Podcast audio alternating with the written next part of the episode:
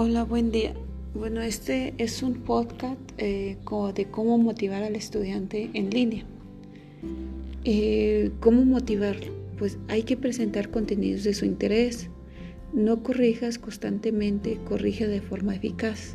Crea tus propios materiales de forma visual, tangibles o creativos. Analiza su forma de aprender y utiliza recursos que se adapten a ella.